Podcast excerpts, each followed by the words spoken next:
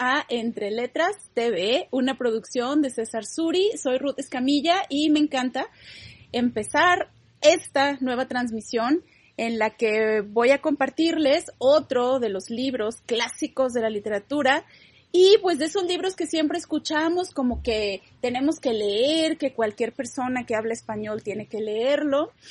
Y, bueno, a veces a lo mejor nuestro encuentro con Don Quijote de la Mancha de Miguel de Cervantes ha sido un poquito, eh, ¿cómo diríamos?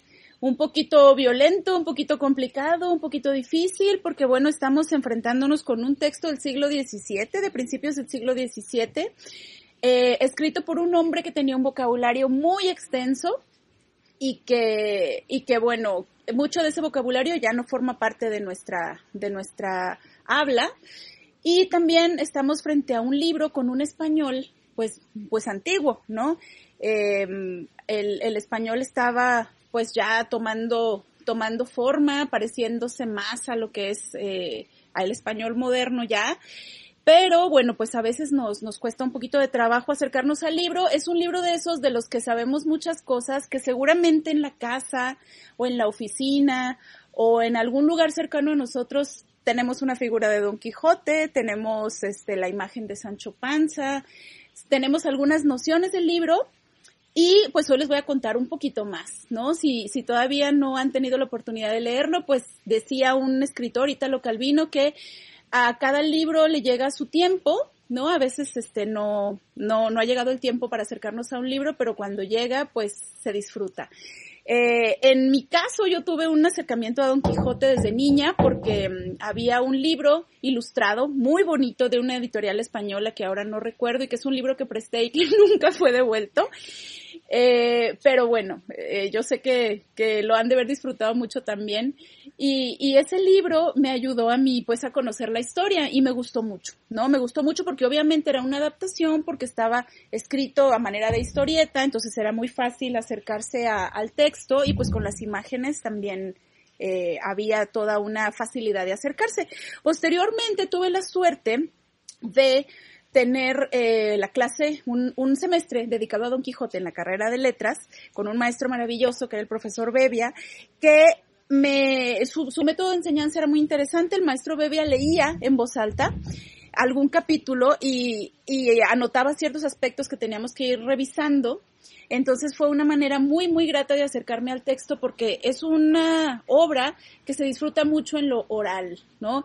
Eh, hay mucha riqueza de vocabulario, hay muchas expresiones, hay muchas emociones, hay diferentes narradores que nos están contando la historia, en momentos podemos escuchar a los personajes hablando, entonces a nivel de, de, oralidad es muy interesante escucharlo. Y bueno, yo tenía también la ventaja de que el maestro era español, entonces pues tenía el acento español para leer un libro escrito por un español del siglo XVII. Y bueno, ya más adelante llegó mi momento de acercarme a Don Quijote, que fue en un verano que iba a dar yo una clase en prepa y que iba a hablar de Don Quijote, dije, no puedo dar la clase si no he leído la obra completa, los dos capítulos, los dos tomos, y pues disfruté ese verano con esta edición de Bruguera, que es una editorial española también.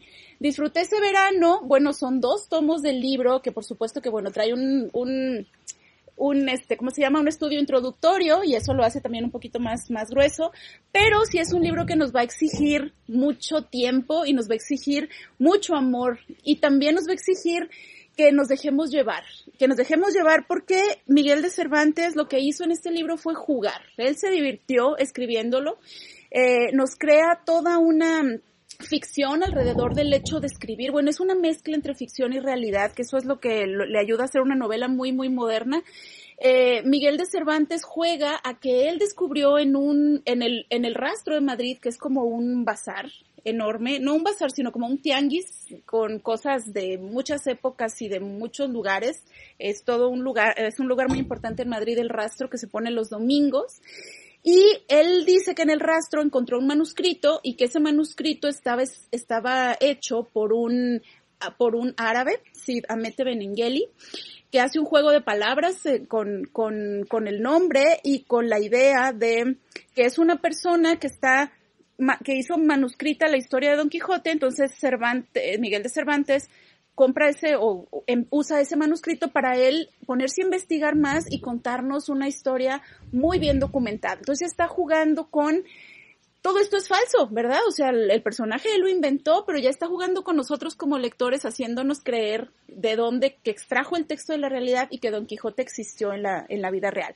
Entonces, bueno, pues Don Quijote es un hombre de unos cincuenta y tantos años que en algún tiempo fue muy, fue, mm, tuvo dinero, ahora ya está, está en un momento muy crucial de su vida, ya es un anciano para ese tiempo, para esos años, eh, está ya decayendo, ya, ya no tiene mucho dinero, vive en una casa grande, tiene una, una ama de, de ya, una, una ama que es la que cuida la casa y también vive con su sobrina. Y eh, pues de pronto este hombre que pues que no, eh, no encuentra otro placer en la vida más que la lectura y la charla, porque tiene dos amigos con los que charla, que son el cura y el barbero del pueblo, eh, habla con ellos de libros, pues lo más placentero que tiene Don, Don Quijote en la vida es leer. Y entre esas cosas que lee, lee unas novelas que se usaban muchos años antes que viviera él, como unos 200 años antes se escribían las novelas de caballeros donde las aventuras eran muy extravagantes, ¿no? Eran caballeros que peleaban, pues los típicos caballeros que conocemos, que peleaban con dragones, que rescataban princesas, que peleaban contra encantadores, que, que nunca tenían hambre, sed, sueño, este, eran como superhéroes, ¿no? Eran perfectos, nada necesitaban y su trabajo en la vida era ayudar y hacer justicia y demás. Entonces, estas historias que eran muy extravagantes, ya en época, en la época real de Miguel de Cervantes, pues ya no eran bien vistas, ¿no? Porque, bueno, porque contaminaban la mente, ¿no? Estábamos en una época en la que eh, empezaba a ser más importante el razonamiento y no lo fantástico, y entonces Cervantes va a tomar estas obras para hacer que Don Quijote se obsesione con estas historias y como no son libros muy recomendables porque tienen demasiada fantasía, Don Quijote se va a poner a leer muchísimo, no va a dormir, no va a comer, va a desvelarse leyendo y va a perder el seso. Y entonces va a creer que él mismo es uno de esos caballeros y va a buscar entre las cosas viejas de su casa las, las herramientas y, y, los utensilios que necesita para volverse caballero. Y entonces va a ir armando su figura de caballero con objetos viejos que encuentra en su casa. Entonces, bueno, va, va a tener una armadura muy cuatrapeada, va a encontrar por ahí una lanza así también ya medio rota, eh, va a buscar elementos en el camino, un día va a encontrar a un hombre, a un barbero que viene de trabajar y que trae cargando la, la, el recipiente donde los barberos, este, pues, ponían el agua, ¿no? Para poder, eh, ¿cómo se llama? Remojar las barbas.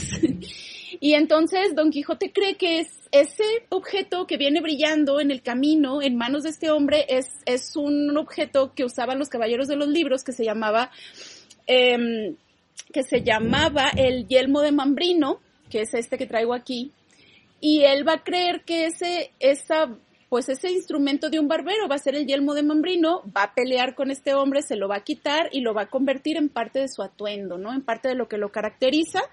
Y bueno, dentro de esta locura, esto va a pasar, Don Quijote toda la realidad la va a ver con los ojos de un, con los ojos del libro, de, de aquel libro pernicioso, el de esos libros de caballerías, y, y va, como todos los caballeros tenían una mujer a la que amaban y a la que iban a salvar, pues a él se le ocurre que una campesina que vivía en otro pueblo, en otra aldea de La Mancha que se llamaba Aldonza Lorenzo, pues a él le va, le va a cambiar el nombre por Dulcinea, eh, va a, todo lo que haga lo va a hacer a nombre de ella, de la señora de sus pensamientos, y ella pues obviamente no está enterada de nada, ¿no? Y para poder hacer todo esto, pues necesita un escudero. Y ese escudero es otro vecino, que es un hombre muy simple, un hombre muy práctico, que lo que quiere es mantener a su familia, eh, obtener dinero para mantener a su familia, que se llama Sancho Panza, y él se va a convertir en su compañero inseparable. Y, bueno, les hablaré un poquito más al respecto de este libro maravilloso en la siguiente sección. Vamos ahora a una pausa en este programa que es Entre Letras TV, una producción de César Suri y conducido por Ruth Escamilla Monroy.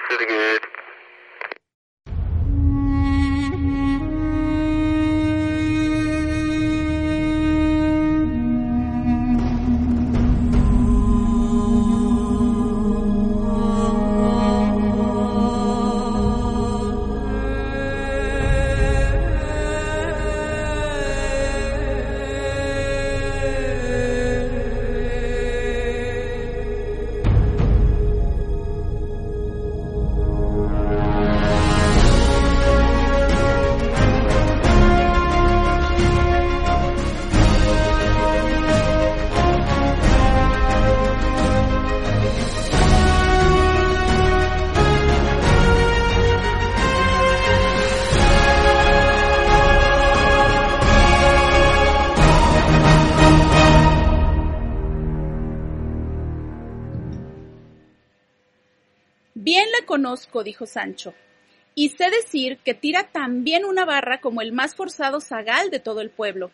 Vive el dador, que es moza de chapa, hecha y derecha, y de pelo en pecho, y que puede sacar la barba del lodo a cualquier caballero andante o por andar que la tuviera por señora.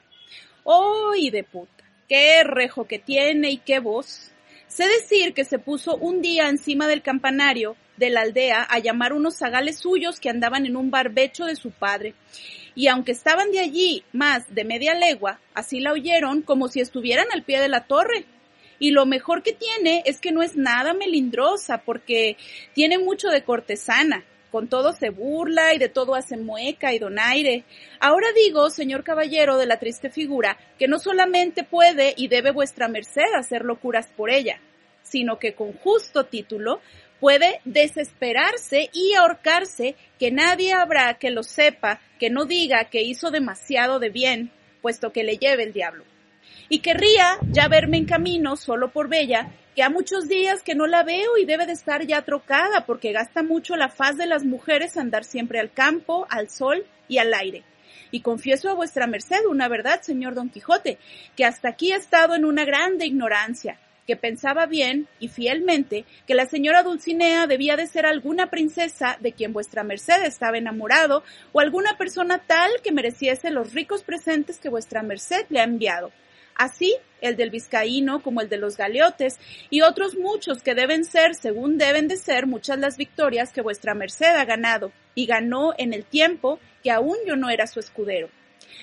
Pero bien considerado, ¿qué se le ha de dar a la señora Aldonza Lorenzo? Digo, a la señora Dulcinea del Toboso de que se le vayan a hincar de rodillas delante de ella los vencidos que vuestra merced le envía ya de enviar, porque podría ser que al tiempo que ellos llegasen estuviese ella rastrillando lino o trillando en las ceras y ellos se corriesen de verla y ella se riese y enfadase del presente. Pues bienvenidos de regreso a Entre Letras TV. Soy Ruth Escamilla y les estoy compartiendo un fragmento de la primera parte de Don Quijote de la Mancha. Pues Así es. Entonces, en este fragmento podemos ver que Sancho está haciendo una descripción de lo que él ve en Dulcinea y él la ve tal cual como una mujer, como una labradora, como alguien que trabaja en el campo y que no es una princesa como la que ve Don Quijote. Y este juego de ver la realidad como es y ver la realidad a través de los ojos del ideal o a través de los ojos de los libros, va a ser esta constante que vamos a encontrar en la novela. El Sancho, que es un hombre muy práctico, y Don Quijote, que es un hombre idealista, que ve las cosas a través de su imaginación basada en aquellos libros de caballerías que leía. Entonces, esta situación va a causar momentos muy graciosos en la obra.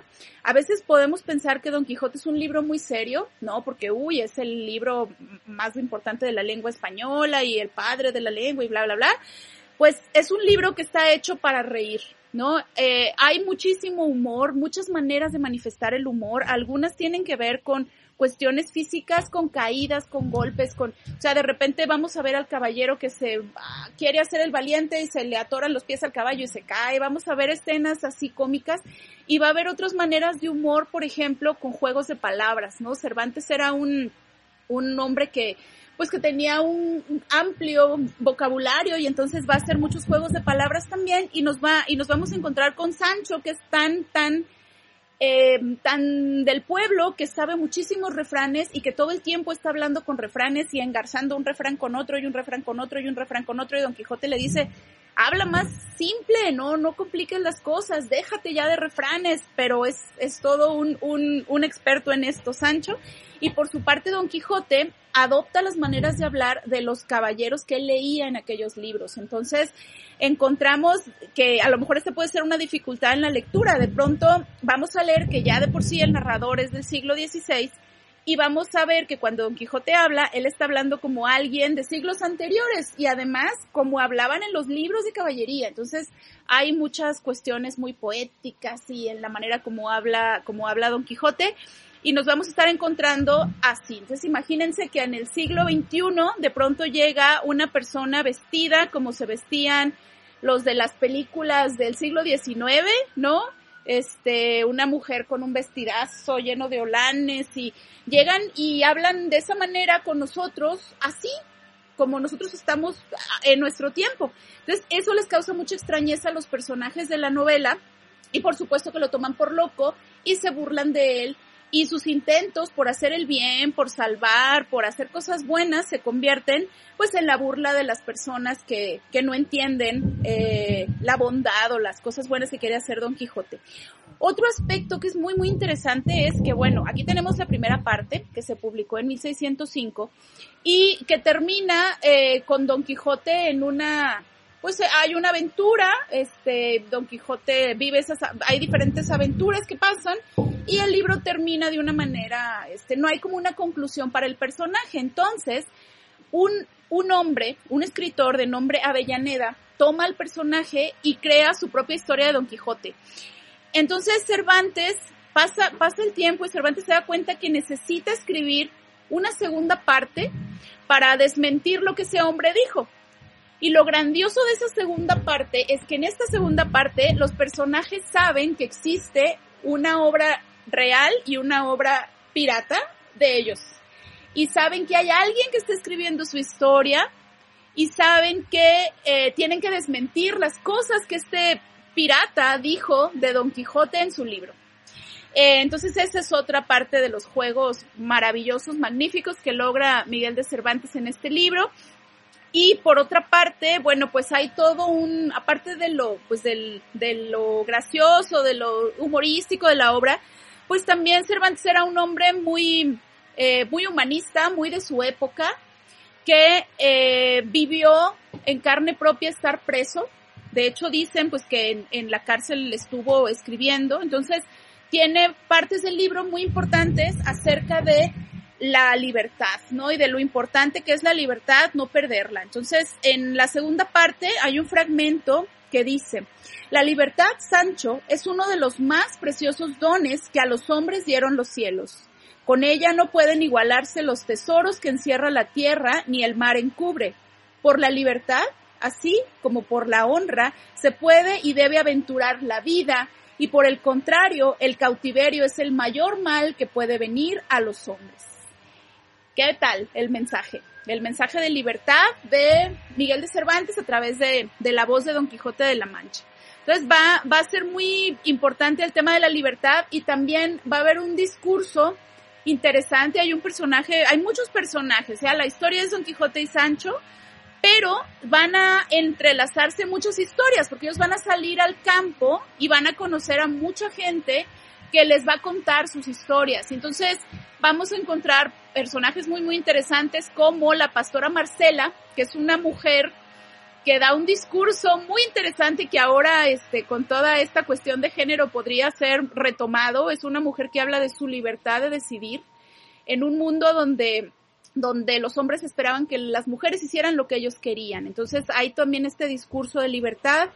Eh, hay pues mucho amor hacia el ser humano. Don Quijote siempre va a estar queriendo ayudar al que lo necesita. Y, y pues eh, vamos a encontrar esta relación de amistad que luego vemos reflejada en muchas historias, ¿no? Este héroe que tiene alguien que lo acompaña y que se vuelve fundamental en su vida. Y bueno, pues es un libro entrañable, que les puedo decir? Eh, hay una nueva versión de Don Quijote, no recuerdo ahora el nombre del autor, pero hicieron una versión eh, adaptada al español actual para que no suframos con, con la lengua española, pero yo sí les recomiendo lean la versión original, acérquense a una edición que tenga eh, comentarios críticos para que puedan entender más toda la cuestión del vocabulario. Van a ampliar mucho su vocabulario, van a encontrar un montón de historias fascinantes y seguramente van a amar a este personaje que salió del libro para tomar vida propia, que es Don Quijote de la Mancha. Yo les agradezco mucho haberme acompañado en esta emisión de Entre Letras TV. Le agradezco a César Suri por su producción y a ustedes por estar aquí, por sus comentarios, por sus likes en, en, las, en las páginas de Facebook, también en la página de YouTube. Suscríbanse al canal para que les pueda llegar la notificación de nuestros estrenos los lunes. Les vamos a compartir el enlace para que puedan eh, suscribirse y regalarnos sus comentarios también de qué les gustaría que habláramos, cuál es su libro que les llena el corazón. Muchas gracias y nos vemos en la próxima.